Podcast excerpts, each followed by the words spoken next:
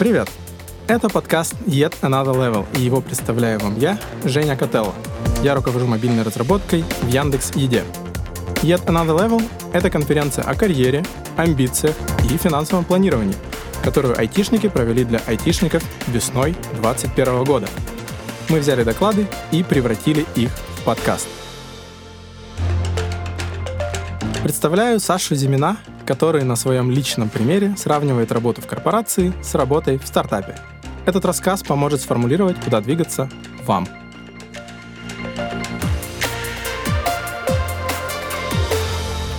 Да, у меня амбициозная тема. Начну, наверное, с того, а, что вам вообще даст этот доклад.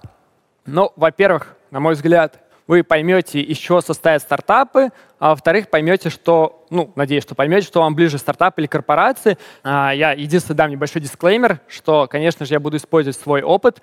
А, в этой индустрии все очень по-разному, разные компании, разные стартапы. Я не мог поработать во всех за свою жизнь, поэтому я буду применять свой опыт или опыт консультации, а дальше каждый будет для себя решать. Но, наверное, тогда стоит сказать, а почему именно я должен рассказывать доклад. Но у меня базовый опыт, я более 9 лет в разработке и последних 3 года занимаюсь продуктовым менеджментом. Но что важно, наверное, для доклада, а, я работал два года в берлинском стартапе. Это было удаленное part-time, remote. Не помню его оценку, но знаю, что он привлекал 2,6 миллионов долларов. Потом я успел поработать в крупной корпорации. Сейчас называется Bumble, когда это называлось Badu. Наверное, многие из вас знают. Сейчас на NASDAQ ее оценка 6 миллиардов долларов. Э, я там работал инженером. Это было в Лондоне.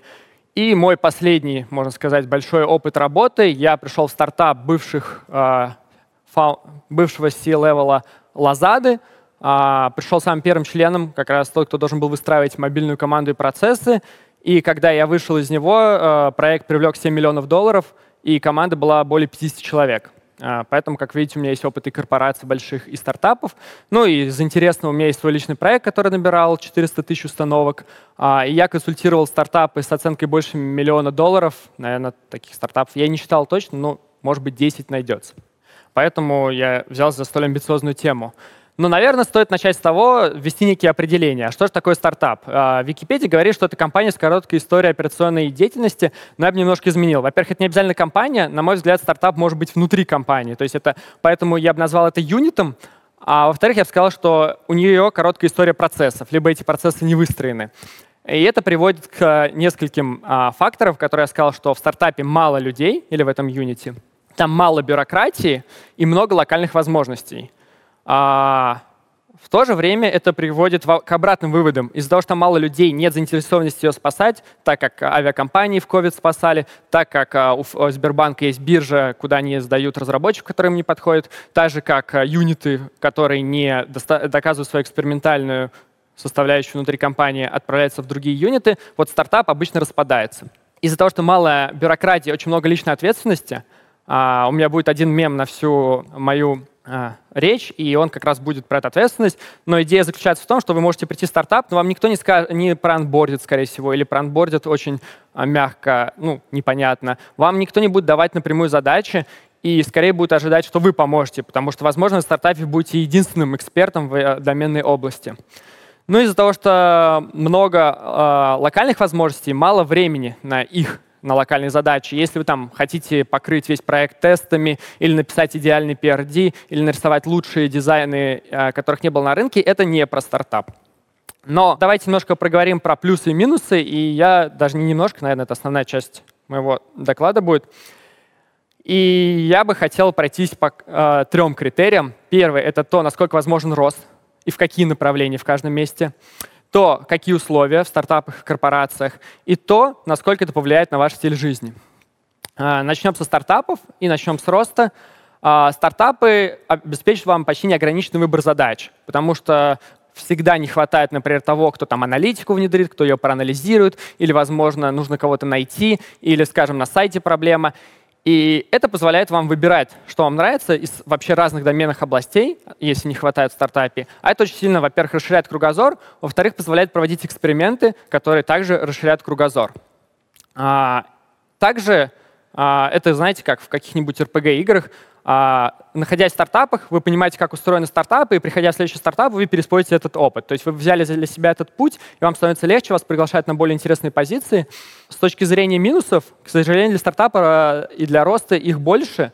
Во-первых, вы не можете копать в глубину. Скорее всего, вам никто не даст покрыть весь проект тестами. Или, например, если вы захотите над задачей посидеть подольше, там, реализовать ее красиво и качественно, опять же, вам тоже не дадут на это ресурсы в стартапе. А, и из этого вытекает, что почти всегда скорость важнее качества, потому что там пал или пропал. И, наверное, для многих, да, я сам с этим сталкивался, что строчка в резюме а, стоит меньше, чем значит. Стоит уточнить. Вот когда я работал в Баду, это уже было 4 года назад, многие мои коллеги потом ушли в Facebook, там, в Apple, некоторые уже на лид-позициях, но, наверное, люди, которые пишут, что я в Apple lead software engineer, их воспринимают куда более амбициозно, чем если вот я написал Agora World. Кто это такие? Что они делают? И это нормально, это такая, э, такой байс, как атрибуция доступности. Из-за этого люди думают, что там вейдинг машины ничего не носит. Но, грубо говоря, с этим вам придется мириться. Отчасти до сих пор вот строчка в Баду, она всем больше западает, когда я там с кем-то общаюсь, чем какие-то мои опыты в стартапах, которые были куда сложнее, на мой взгляд. А, прежде чем перейти к росту, стоит проговорить про опционы. Сегодня уже поднималась эта тема, но не говорилось, как в стартапах считается. В европейских и американских стартапах есть классическая, ну, на мой взгляд, классическая формула. Берут вашу годовую зарплату, делят на текущую или следующую оценку компании или стартапа и умножают на коэффициент жадности. Коэффициент жадности, он варьируется, там, не знаю, от 0,5, скажем, до 2. Это зависит от того, насколько вы готовы просесть по зарплате, чтобы получить больше опциона, или нет. Ну, давайте на примере. Например, ваша годовая зарплата 40 тысяч долларов, оценка стартапа ближайшая 8 миллионов долларов или уже текущая, и ваша доля 0,5%. Звучит как очень мало, но у этой системы есть объяснение, и давайте я его немножко проиллюстрирую. Вот вы пришли в компанию, был сид-раунд, 8 миллионов долларов, вы получили 0,5%, дальше компания проводит раунд А. Увеличивает оценку усредненно 8 раз, у вас уже 8 годовых зарплат в ваших опционах. Потом компания проводит раунд Б, опять увеличивает оценку 8 раз, вас 64. Ну и давайте дойдем до раунда С, где ваши опционы, если когда-нибудь вы сможете их реализовать, составляют 500 ваших годовых зарплат. А, и на самом деле вот это расстояние между А, Б, С, оно не очень большое. А, я привел статистику, но, грубо говоря, усредненно между раундами проходит по два года. Тем более опционы вы получаете обычно по системе Cliff и Wasting 4.1, то есть спустя год работы они начинают вам капать, спустя 4 года вы получаете все свои опционы. Если вы идете через 2 года, у вас будет половина вашей доли, то есть формально, если компания дойдет до раунда С, а потом реализуется, у вас будет 256 годовых зарплат, на которые вы приходили. Но это, опять же, в идеальной картине мира. Понятно, что это еще нужно реализовать. Но как раз я говорил про плюсы стартапов с точки зрения условий. Это, а, шанс заработать много денег, б, шанс сильно повысить зарплату после следующего привлечения. И а, стоит надо про это поговорить, потому что, как оказалось, с кем я общался, даже в сфере стартапов многие про это не знают. Представим, что вы понимаете, что у вас зарплата выше, там вы можете получить контр-оффер или еще что-то, и вы приходите там к SEO или, например, к менеджеру, если у вас большой стартап, и говорите, ну, типа, я считаю, что я заслужил зарплату больше, потому что, потому что, потому что, а также у меня там контр-офферы, то все. Он говорит, ну, блин, прости, но у нас скоро привлечение, там каждых 50 тысяч долларов могут увеличить оценку очень сильно, не можем.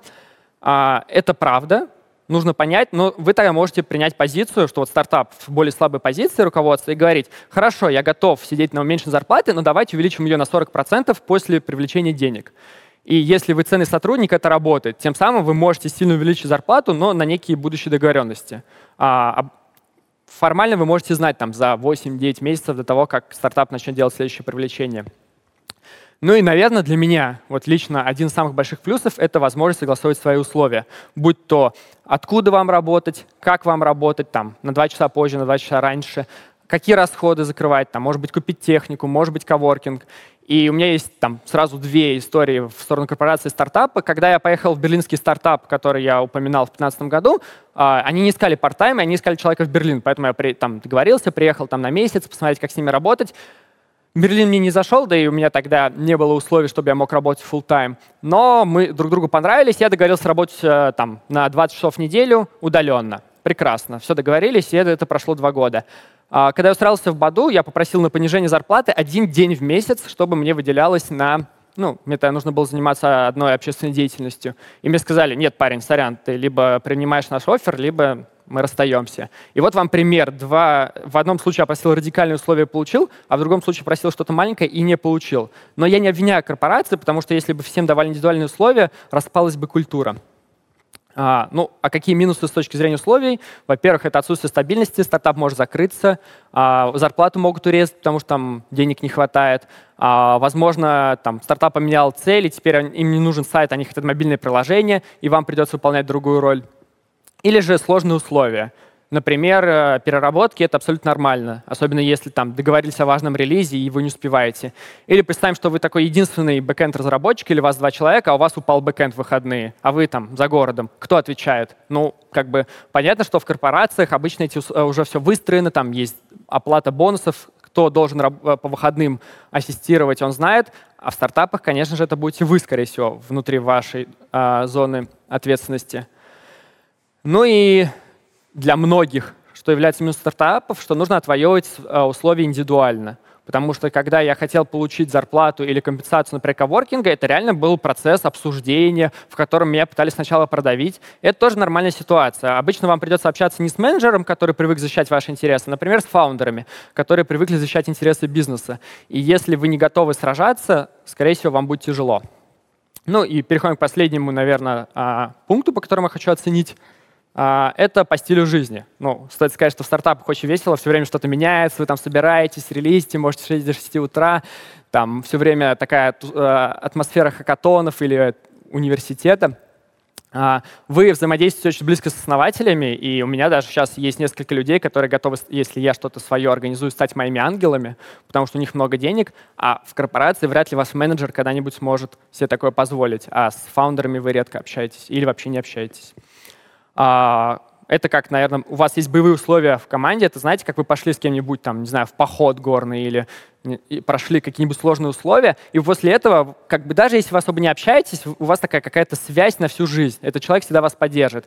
И вот, на мой взгляд, особенно в сложные условия в стартапе, когда там часть уходит, а остаются только самые крепкие, между вами такие связи создаются. К сожалению, в корпорациях, ну, во всяком случае, по моему опыту, они не создавались. Да, я еще общаюсь с людьми оттуда, но я бы не сказал, что с кем-то из них прошел боевые условия.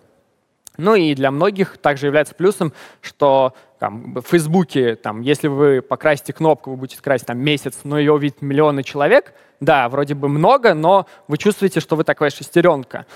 А, например, в стартапе, да, увидеть всего 20 тысяч человек, зато все приложение было написано вами. Вот все, что человек видит, это было создано вами. И вот в стартапах, конечно, влияние на продукт выше, а хотя на меньшую плотность людей. Из минусов э, очень часто люди выгорают и уходят.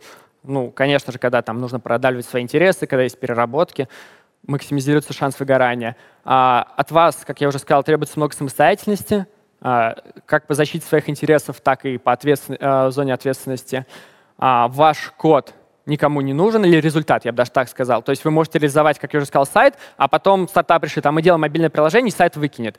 Просто в корпорации обычно, прежде чем вам дадут какую-то задачу, она пройдет много барьеров. Там продукт-менеджеры там закажут у BI отдела отчет, посмотрят, насколько это актуально, потом дизайнеры красиво нарисуют, там проведут последние исследования. И да, понятно, что результат тоже может не пригодиться, но шансы такого куда меньше. Ну и, конечно же, стоит сказать, что корпорации, они все равно там подстраиваются друг под друга. Сейчас сложно, например, в Америке представить большую корпорацию, которая скажет, а мы там не признаем меньшинство или еще что-то. Потому что это репутационные риски. А вот стартап — это обычно какие фаундеры, такой стартап. Особенно если стартап очень маленький. И поэтому спокойно есть куча историй, когда люди там 5-6 лет назад попадали в стартап, где им там зарплату вообще не платили, где их обманывали. И ну, такое тоже бывает, поэтому стоит сказать, что то, что я перечислил, относится к адекватным стартапам, которые, например, уже прошли пару раундов или где фаундеры не первый раз этим занимаются, но вы спокойно можете попасть на что-то другое. А, прыгая в корпорации, а, стоит понимать, что в корпорациях для роста у вас очень понятный карьерный рост. Скорее всего, вам расскажет менеджер, как вам вырасти повыше. Есть грейды во многих корпорациях, и даже есть четкие KPI для достижения этих грейдов. А вы можете заниматься узкими вещами, там, вот, как я уже говорил, писать юнит-тесты, может быть, там, изучать voice recognition, может, еще что-то. И вы можете, как, так же, как я уже говорил, теперь развиваться внутри корпорации, понимать, как они работают, и переходить в более большие, мощные, там, дорогие. А с точки зрения минусов, это, конечно, бюрократия. Например, в Баду у нас было правило «одна фича за раз, то есть я не мог заниматься, например, несколькими фичами, а значит, даже если я ее завершил, пока QA ее не проверит, пока там Visual QA, там дизайнеры не сделают Visual, а, она будет висеть. А значит, в это время я ну, могу кофе пить, могу там баги фиксить, могу таски делать, ну все что угодно, только не влияет на продукт. И, э, ну, это пример бюрократии, но это также относится к утверждению отпусков и так и далее. У вас есть ограниченный список задач. Если вас наняли быть разработчиком, вы разработчик. Не лезьте в аналитику, есть отдельный отдел для этого. И никто не будет рад корпорации, если вы будете заниматься не своим. Ну и также для кого-то, вот для кого-то плюс заниматься узкими вещами, а для кого-то минус. Кто-то любит расширять себя в э, кругозоре, но не любит копать глубину. Есть люди разные, каждому свое. По условиям, конечно же, это стабильность, корпорация вряд ли закроется. Там в, в той же Франции, если вас уволят, вам просто не, даже UK вам нереальные бонусы выплатят. Там у вас есть декрет и то и все. А, в то же время у вас есть комфортные условия, которые там включают спортзал, ДМС, включают какой-то... Вы понимаете, сколько вы можете отдыхать. Вы понимаете, что выходные вы не перерабатываете. Если вдруг согласитесь, вам, например, заплатят двойную зарплату за этот день и так и далее.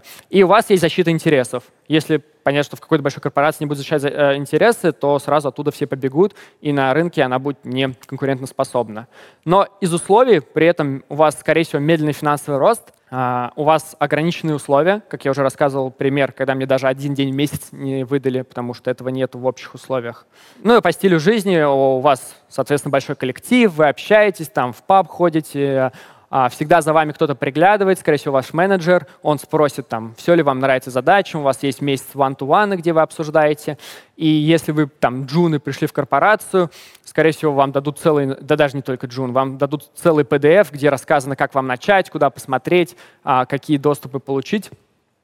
И, как я уже говорил, а, если в стартапе очень часто ваш код или результат никому не нужен, то в корпорации он уже прошел много барьеров, и вы понимаете, что он будет всегда с вами. Из минусов это минимум влияния на продукт, задачи очень узкие, и есть социальные лестницы. Вы вряд ли общаетесь с SEO а, вашей корпорации. Вы общаетесь с своим менеджером, может быть, иногда там с параллельными ветками, а значит, соответственно, вы видите людей, ну, похожих на вас. Вы не расширяете кругос... социальный кругозор, как я это люблю называть. Отсюда что выходит? Что стартапы требуют от вас много самостоятельности. Э, создают сложные, но веселые условия, и вы получаете потенциальную награду в виде денег, связи и каких-то уникальных условий, на которые договоритесь, особенно если долго сидят. Если вы приходите в стартап, даже если вы джун, вам придется самим себя сопровождать. Вам, возможно, даже доступа не дадут, если вы сами не попросите, или забудут дать куда-нибудь доступ. А в свою очередь, корпорация — это, конечно, то, что позволяет вообще не думать о выживании, особенно если у вас семья, дети. Вы можете сосредотачиваться на узких задачах, и вам даже с удовольствием их дадут. И вы выстраиваете вот этот важный work-life balance. Что ж, когда я вот проговорил, что обладает, на мой взгляд, э, корпорации, стартап, чем они обладают, поговорим, какими же, на мой взгляд, вы должны обладать качествами, если вы хотите залететь в одну или другую сторону. Но в стартапе, на мой взгляд, вы должны быть ава- таким авантюрным, амбициозным. Возможно, вам должно быть меньше 30 лет, или там у вас не должно быть семьи. А, и вы не должны бояться, что там что-то завтра закроется, или готовы работать за меньшую зарплату или за худшие условия с надеждой, что потом вы получите много денег.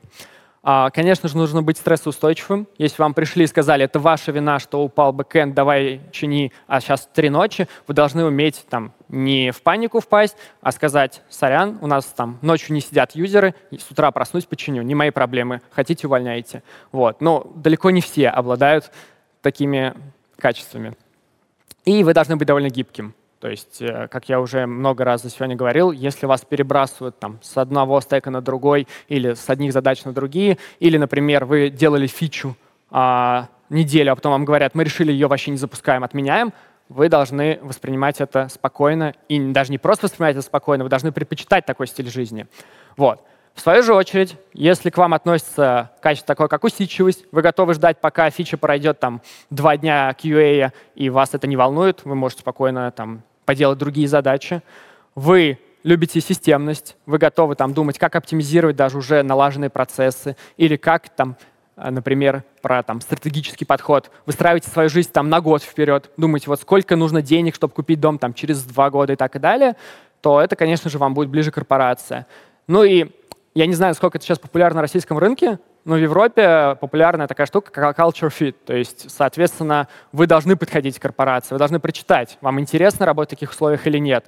И, соответственно, как бы в стартапах такого барьера нету, а вот там в Амазоне одна культура, в Netflix другая, в Apple третья, в Facebook четвертая, и они уже все дальше и дальше отдаляются друг от друга, на мой взгляд. Но, окей, Типа мы выяснили, какие качества подходят, а что с стартапами в России? Потому что у меня в основном опыт зарубежных, но, соответственно, не все готовы идти. Ну, на мой взгляд, э, стартапы в России пока еще очень сильно э, отдалены от европейских. Есть много историй, где довольно успешные проекты отдавали там, на первом же раунде 50% своей компании, там, за маленькую долю а им даже не помогали. Есть условия, где фаундерам угрожали, если они не могли что-то реализовать.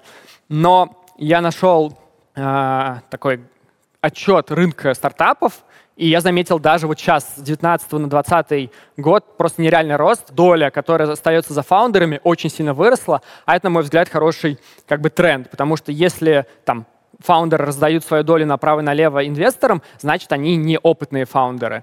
Вот. А если начинают раздавать меньше, значит, рынок обретает зрелость, подтягиваются европейские стандарты, и значит в недалеком будущем все станет лучше.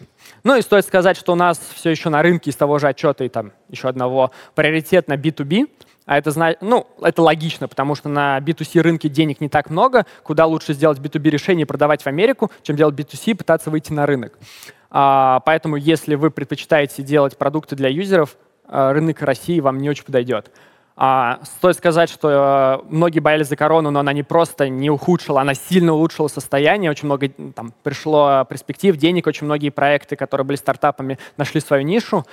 И важно такой заметить, на мой взгляд, важный критерий. В России э, ну, 86% делают либо на свои личные деньги, либо на гранты, даже там, кажется, 88%. И только 1% делают на деньги ангелов в самом начале. А в США это процент 3%. И деньги ангела, они просто радикально повышают успех. И для меня это тоже такой некий бенчмарк, который позволяет мне сравнивать, а, насколько рынок зрелый. А, почему-то гуляет мнение, что стартапер — это такой 20-летний парень, который там сделал новый Facebook и прочее, но по статистике это не так. А, средний возраст э, технического предпринимателя это технологического предпринимателя это вообще 39 лет. Самые успешные стартапы организуются 45-летними. Моему фаундеру вот в том проекте, в котором который привлек в последнее время 7 миллионов долларов, 39 лет был на момент основания, сейчас ему там 41, 42 почти. Вот, соответственно, как бы это показывает, что если вы бежите в стартап 20-летних, э, понимаете, что с большой вероятностью вам этот опыт не понравится. Это будет совсем другой опыт, нежели вы там пойдете в корпорацию, которая такая, как Яндекс. А, вторая важная, ну, на мой взгляд, это важная часть для понимания. И вторая важная часть для понимания — это успех. А, важно сказать, что почти треть всех стартапов закрывается в первых два года, так что если вы идете в стартап, который уже два года на рынке, ну, во-первых, у него уже денег больше, во-вторых, вы сильно понижаете шансы, что он быстро закроется. При этом стоит все еще не забывать, что считается, что только 10%, 10 э, стартапов выживает, но, несмотря на то, что это звучит очень страшно, 25% стартапов доживают до 15 лет и дальше. То есть, несмотря на то, что из них 15% когда-нибудь закроются, у них уже большая история, у них много денег, и идя туда, вы получаете тоже довольно стабильные, на мой взгляд, условия. А, ну, что стоит сказать в заключение? А, в заключение стоит сказать, что если вы хотите расти в глубину, а, для вас работа — это просто работа. Вы, например, там, у вас есть увлечение, или вы хотите заниматься семьей, и, или же вы хотите стабильности, то вам точно нужно идти в корпорацию. Стартапы — это не для вас. А стартапы — это больше авантюрное увлечение, отчасти для молодых, но кому-то это нравится и там в 35 лет. Но что важно сказать, что стартапы дают награду в виде расширения там, связи, кругозора и финансов. А также, что в России этот рынок, несмотря на то, что он отстает от европейского и американского, на мой взгляд, куда больше, чем а, уже рынок а, корпораций отстает. Ну, во всяком случае, не количественно, а качественно. А, тренды набирают быстрый оборот, и, на мой взгляд, корона очень сильно изменила эту ситуацию. Саша, спасибо большое за открытость. Не каждый готов к такому количеству проб и ошибок. Это подкаст Yet Another Level. Выпусков всего 5, очень рекомендую послушать все. Конференция целиком есть на Ютубе, а меня зовут Женя Котелло. Пока!